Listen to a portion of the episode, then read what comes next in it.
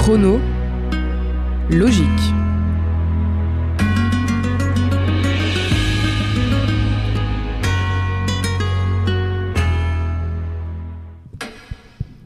Stylé le jingle. Euh, bonjour à tous. Alors aujourd'hui, on va s'intéresser à un bout d'histoire d'Haïti. Parce que même si dans des cours dénonçant la traite, la traite négrière, nous avons pu découvrir un petit bout de l'histoire de l'île, je pense que c'est toujours intéressant de se rafraîchir la mémoire. Et si la dictature des Duvaliers ne vous dit rien, restez avec moi. Avant l'arrivée des colons européens, l'île fut habitée par des populations autochtones comme les Arawaks. Mais Christophe Colomb débarque en 1492. Il nomme l'île Hispaniola pour insister sur la conquête espagnole de ce territoire. Alors les colons viennent pour y exploiter l'or, en forçant les autochtones à travailler dans leurs mines. En moins d'un quart de siècle, les populations indigènes sont décimées. Et comme nous le savons tous, elles seront remplacées par des esclaves envoyés du continent africain. En 1797, Louis XIV récupère une partie de l'île nommée Saint-Domingue. Les Français exploitent de la même façon les esclaves pour leur nouvelle plantation de canne à sucre. Cette colonie fut la plus prospère du royaume français et fut surnommée la perle des Antilles. Après la révolution de 1789, le désir, pardon, le désir de changement se fait également entendre sur l'île. À Saint-Domingue, justement, les esclaves sont 700 000, alors que les propriétaires blancs qui les encadrent sont moins de 40 000. Ce vent de colère prit la forme de révolte en 1791. Jean-Jacques Dessalines, Henri-Christophe, Alexandre Piéton et Toussaint Louverture sont les têtes de file de ce mouvement révolutionnaire. Le 8 juillet 1801, Toussaint Louverture proclame l'autonomie de l'île. Napoléon Bonaparte réagit en envoyant l'armée française, qui capitulera en 1803. L'indépendance est proclamée quelques mois plus tard, faisant de Haïti la première république noire libre une victoire que Toussaint Louverture, qui est mort en captivité pendant l'affrontement, ne, verra pas. Ce n'est qu'en 1825 que Charles X, alors roi de France, reconnaît enfin l'indépendance du pays. Mais pas gratuitement. Il exige le paiement d'une lourde indemnité. Il faudra plus de 100 ans à Haïti pour s'acquitter de cette dette. Et même si la déclaration de l'acte d'indépendance rédigée en 1804 stipule la volonté, je cite, d'assurer à jamais aux indigènes d'Haïti un gouvernement stable, l'histoire la contredira fortement. Entre 1804 et 1957, sur 36 chefs d'État, 24 seront assassinés ou renversés. En effet, les différents chefs d'État se succédèrent pour diriger Haïti, mais lorsqu'en 1915, Jean Villebrun Guillaume devient le sixième président à être tué en quatre ans, les États-Unis décident d'intervenir. Pendant que l'Europe porte toute son attention sur la Première Guerre mondiale, les Américains vont occuper militairement Haïti une occupation dure qui ne permet pas au pays de sortir de la misère.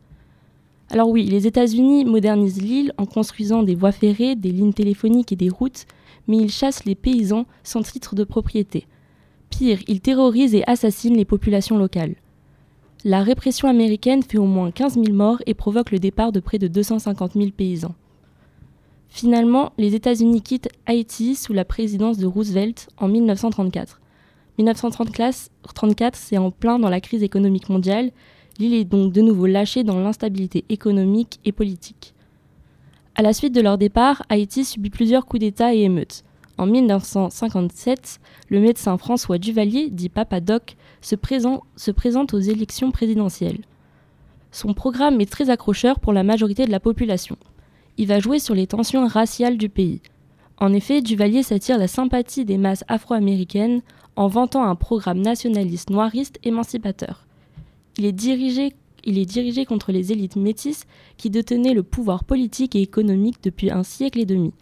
Selon ces termes, le noirisme est une idéologie mélangeant la revanche des Noirs sur les aristocrates métis et les Blancs avec des promesses de justice sociale.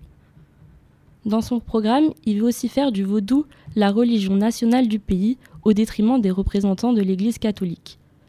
Ce discours parlait particulièrement à la petite bourgeoisie noire rejetée à cause de sa couleur. Duvalier eut également le soutien de l'armée qui pensait pouvoir le manipuler à son aise. Il fut élu avec près de 70% des voix. Et le fait qu'il soit élu démocratiquement apporte beaucoup d'espoir pour l'avenir du pays, mais c'est un espoir de court terme. D'ailleurs, même s'il est arrivé au pouvoir grâce au soutien de l'armée, Duvalier ne va pas se laisser faire. Durant ses mandats, il doit repousser neuf tentatives de renversement de la part de ses adversaires. À chaque fois, il utilise la peur et l'ordre pour consolider son régime. Il met en place sa propre milice privée. Il se nommait officiellement les volontaires de la sécurité nationale, mais la population les surnomma rapidement les tontons macoutes, du nom d'un père fouettard tiré de la mythologie vaudou et utilisé pour terroriser les enfants. Duvalier institutionnalisa cette force armée dont les membres étaient habillés de lunettes de soleil, portées même la nuit, de chapeaux et d'un pistolet accroché à la ceinture. Les tontons macoutes firent bientôt régner la terreur dans toutes les couches de la société. Nul n'était à l'abri, ni les riches notables, ni les habitants de bidonville, ni les, cadavres de les cadres de l'armée, ni le clergé. Ils ont servi à renforcer le pouvoir du président au sein de la société par la persécution. L'opposition est muselée, la société civile est étouffée, torturée, et une grande partie des élites locales doit fuir le pays. Pour citer un exemple de l'horreur qui font vivre à la population, on peut parler des vêpres jérémiennes, appelées aussi le massacre de Jérémie, en août 1964. Plusieurs centaines de personnes, dont des femmes et des enfants, ont péri, des familles entières ont été décimées. Duvalier, en donnant un pouvoir démesuré à ses marionnettes, diffusa sa violence partout sur l'île, dans les villes et dans les campagnes. Papadoc n'aura cependant pas réussi à s'assurer un aussi long mandat sans le soutien des États-Unis. Dans le contexte de l'arrivée au pouvoir de Fidel Castro en 1959 et du développement du communisme en Amérique latine, Duvalier était pour les Américains un rempart contre de tels soulèvements.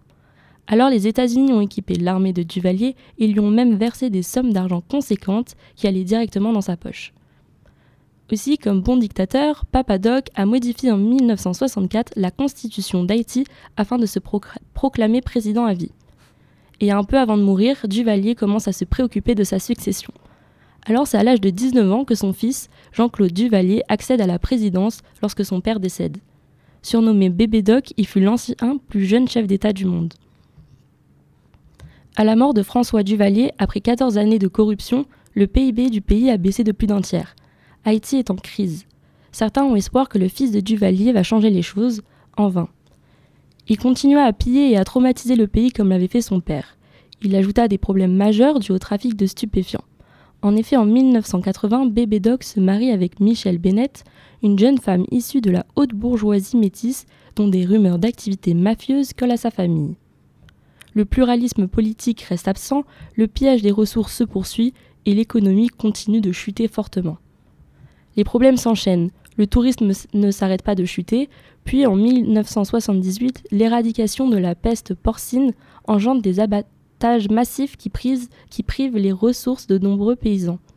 Bientôt, au début des années 1980, le sida devient un problème majeur. La misère et la malnutrition se généralisent. Alors Duvalier perd le contrôle de la situation. En janvier 1986, Washington le presse de démissionner. Il cède, remet le pouvoir aux militaires et fuit pour vivre une belle vie en France. Il fut juridiquement poursuivi, par l'État d'Haïti pour ses détournements de fonds et par un groupe de plaignants qui l'accusent de crimes contre l'humanité. Mais il décédera avant son jugement. Le départ du dictateur met fin à un régime autoritaire qui aura duré presque 30 ans sous la présidence de la famille Duvalier, père et fils. Mais même après, l'île continuera de sombrer aux mains de régimes autoritaires, militaires, corrompus, parsemé de guerres civiles, de violences et de misère. Alors bien sûr, faire une chronique d'une dizaine de minutes ne m'a pas permis d'expliquer précisément toute l'histoire d'Haïti en détail, mais rien que cet angle de vue général sur son évolution historique et politique peut nous aider à comprendre la crise que l'île traverse toujours en ce moment. C'était l'histoire d'Haïti et de la dictature des Duvaliers.